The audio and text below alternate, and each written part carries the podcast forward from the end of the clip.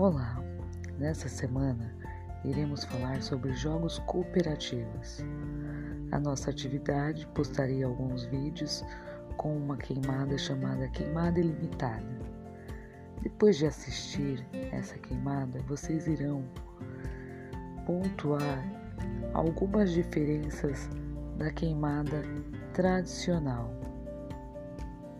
Abraços.